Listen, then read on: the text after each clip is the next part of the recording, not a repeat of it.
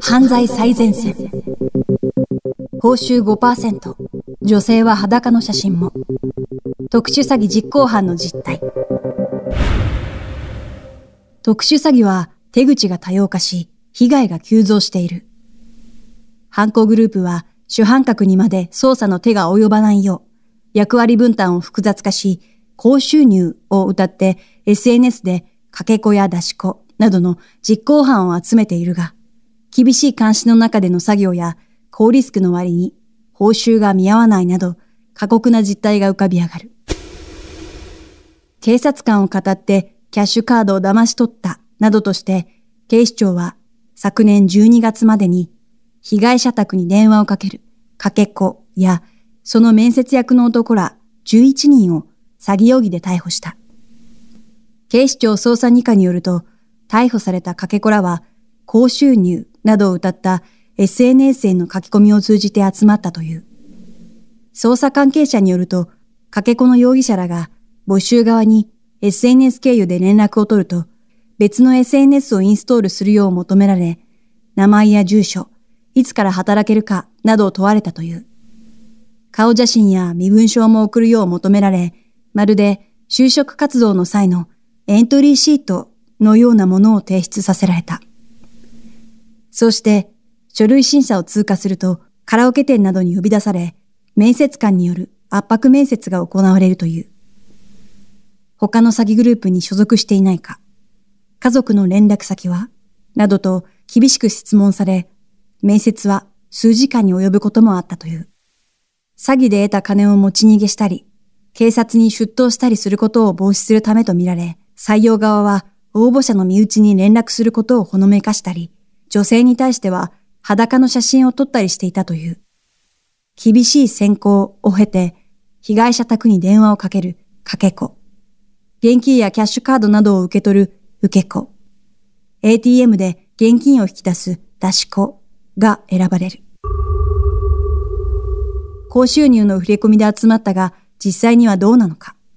捜査関係者によると、この犯行グループでは、搾取金の取り分は役割ごとに決まっており、受け子と出し子は搾取金の5%、かけ子は3%、人目につかない場所から電話をするだけのかけ子よりも、現場に赴く分、摘発のリスクも高まる受け子と出し子が多くの報酬を受け取れるシステムだ。とはいえ、100万円を搾取したとしても、出し子と受け子はそれぞれ5万円。かけ子はわずか3万円だ。詐欺容疑で逮捕、起訴されてしまえば10年以下の懲役刑を課せられ、初犯でも実刑判決を受ける可能性がある。受け子は現金を受け取る際に顔を覚えられてしまう可能性があり、出し子は防犯カメラに映る可能性が高い。犯行への関与を最も立証されやすい。警視庁犯罪抑止対策本部によると、令和3年上半期時点で特殊詐欺で逮捕された被害者は計390人。そのうち出し子と受け子は計298人で全体の7割超えに対し、かけ子はわずか6人だった。摘発逃れの手口も巧妙だ。通常、拠点を設けて数人が集まって被害者宅に電話をかけるかけ子ら今回の事件では自宅から詐欺電話をかけるテレワークをしていたという。ただ、コロナ対策ではなく、摘発を避けるため、拠点を設けなかったとみられる。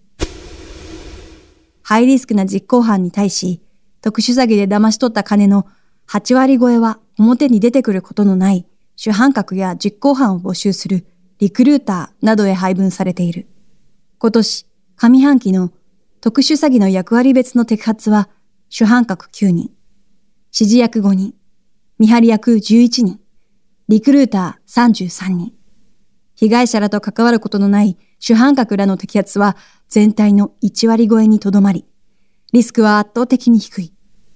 警視庁犯罪抑止対策本部などは SNS を巡回して今回の事件のように詐欺などの犯罪への加担を煽るような書き込みがないか目を光らせている。